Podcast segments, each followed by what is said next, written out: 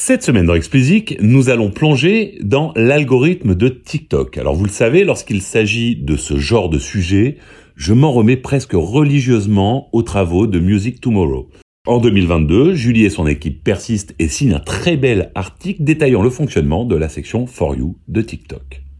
En fait, ils sont partis des documents qui ont fuité dans le New York Times en décembre dernier et qui détaillaient le fonctionnement de For You algorithme qui fait partie des 10 percées technologiques de 2021 aux yeux du MIT. Pour l'Institut de Boston, il a tout bonnement modifié la façon de devenir célèbre en ligne. Alors comment fonctionne l'algorithme qui motorise cette fameuse section For You?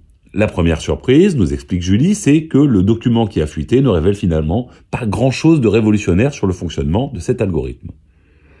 Il semble très proche de ce que font YouTube ou Spotify quand il s'agit de recommandations. Ce qui est différent, en revanche, c'est l'attention particulière mise dans la conception du flux de consommation des contenus et dans les arbitrages des produits faits en faveur des petits créateurs et contre les contenus devenus trop répétitifs. Essayons donc de comprendre dans un premier temps comment ça fonctionne pour ensuite voir bah, comment vous pourrez au mieux vous adapter euh, pour en tirer parti. Alors pour comprendre un algorithme, il faut commencer par comprendre les objectifs qu'il vise. For You est l'épicentre de TikTok et à cet égard, il poursuit les objectifs business essentiels de TikTok. En premier lieu, faire grandir la plateforme et donc permettre de faire progresser le nombre de DAU, comprenez Daily Active Users, les utilisateurs qui sont actifs quotidiennement.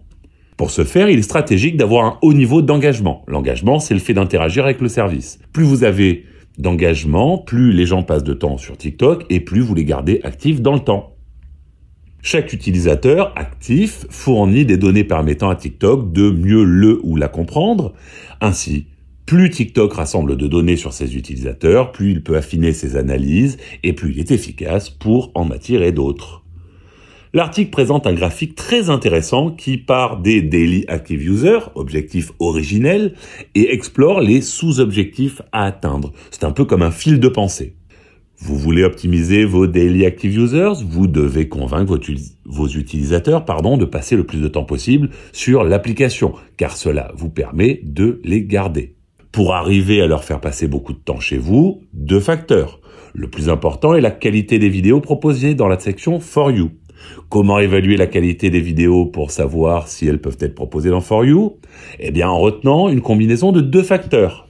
Les interactions faites par les utilisateurs, donc plus on interagit avec une vidéo, plus elle mérite d'être montrée. Et ensuite la qualité de création. Ici on ne parle pas de la qualité au sens subjectif, bien entendu, mais plus de l'implication du créateur dans sa chaîne. En effet, cette notion de qualité de création est constituée d'une part du rythme de publication, plus vous publiez, mieux c'est, évidemment. Ensuite, de votre capacité à fidéliser à votre chaîne, c'est-à-dire à savoir si les utilisateurs qui regardent vos vidéos vont aller en regarder d'autres que vous avez faites. Et enfin, de votre capacité à utiliser toutes les fonctionnalités proposées par TikTok pour monétiser votre chaîne. Donc voici donc les objectifs poursuivis par l'algorithme, si on va jusqu'au bout. Alors si on essaie d'aller un peu plus loin et de comprendre comment fonctionne le processus de recommandation en soi, bah on retombe grosso modo sur les mêmes bases que les recommandations des DSP ou d'autres réseaux sociaux. Vous avez toujours deux approches qui l'emportent. D'une part, l'approche par similarité de contenu, c'est-à-dire je te propose du contenu car tu aimes les contenus similaires, et ensuite l'approche par similarité de comportement. Ça, on en a déjà parlé ensemble ici aussi. C'est euh, je te propose ce contenu car de nombreux utilisateurs qui ont le même comportement que toi sur le service, bien sûr, aiment ce contenu.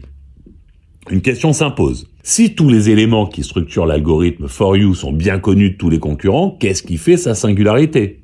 Et pourquoi ces fameux concurrents n'ont-ils pas copié son fonctionnement? Eh bien c'est simple en fait, il leur manque un ingrédient principal, l'ingrédient principal de cette recette secrète. C'est-à-dire la façon de décrire et de cataloguer la vidéo, ainsi que la façon de classer les habitudes de visionnage des utilisateurs.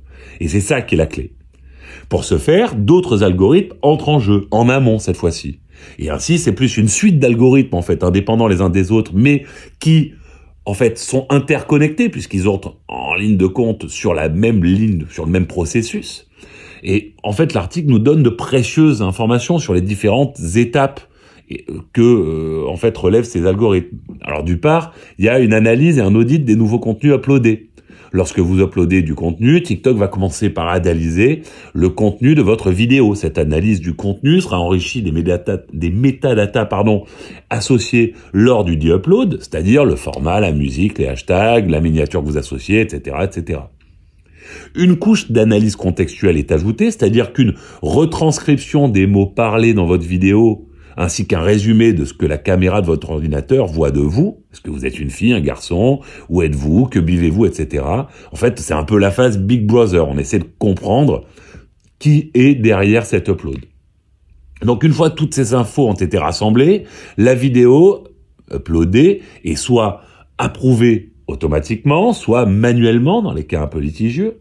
Ceci étant fait, en fait, l'algorithme va aller tester la vidéo elle va être envoyée en fait à un petit premier groupe d'utilisateurs et on va essayer de comprendre la réaction de ce premier petit groupe. Si ce premier petit groupe réagit bien à la vidéo, c'est-à-dire qu'il la regarde plusieurs fois, qu'il va ensuite découvrir les autres vidéos du créateur, ou qu'il commente ou partage beaucoup, elle est alors proposée à une plus grande audience, à une plus grande audience, pardon. Et ainsi de suite, selon une méthode d'élargissement qu'on pourrait qualifier de concentrique. En revanche, si les élargissements se passent mal, la vidéo cessera logiquement d'être recommandée. Cette phase d'analyse des contenus uploadés permet d'enrichir les infos sur un, utilisateur. Pardon. Ces infos sont classées en deux catégories. Ce qu'on va appeler les feedbacks actifs ou explicites, donc les commentaires, les follow, en fait les actions qui sont explicitement nées d'un visionnage, et ensuite les feedbacks passifs ou implicites, c'est le temps de lecture, le temps de complétion, etc. En fait, c'est ce qu'on va déduire que vous avez pensé de la vidéo en fonction de votre comportement suite à son visionnage.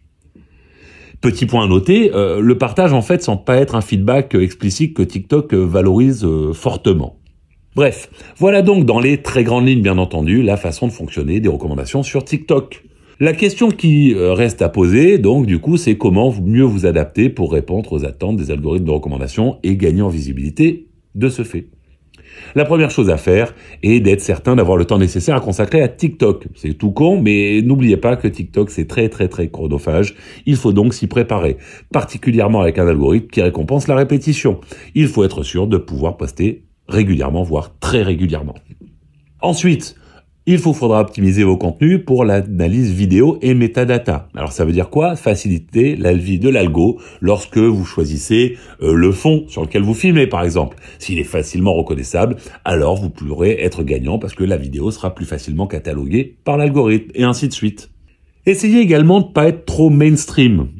C'est-à-dire que si vous essayez de parler à tout le monde, en fait, vous parlerez à personne et ce sera très dur à, à qualifier pour l'algorithme. Adressez-vous clairement, entre guillemets, à une communauté cible niche, entre guillemets, et parlez-lui clairement et ouvertement. Alors bien entendu, intégrez vos musiques à vos vidéos, hein, j'ose à peine vous le recommander. J'ose également à peine vous recommander d'analyser le mieux possible vos résultats grâce aux analytics fournis par TikTok pour essayer de faire du, du test and learn. C'est-à-dire que vous testez des choses, vous voyez si ça fonctionne, si ça fonctionne, vous répétez, vous affinez comme ça votre compréhension euh, de, de votre activité, et puis bah, si ça fonctionne pas, vous essayez de modifier jusqu'à ce que ça fonctionne. Voilà un petit peu ce qu'on pouvait dire aujourd'hui euh, sur le fonctionnement de, de For You TikTok. Il y a des milliers, milliers, milliers d'autres choses encore certainement à dire sur cet algorithme, mais on les connaît pas forcément encore. Et puis, bah, ce sera euh, l'occasion de prochains articles. Voilà, c'est tout pour cette semaine. Comme d'habitude, si vous l'avez pas encore fait, abonnez-vous à la newsletter. Le lien est en description. Pour me soutenir, donnez-moi 5 étoiles sur Apple et abonnez-vous où que vous nous écoutiez.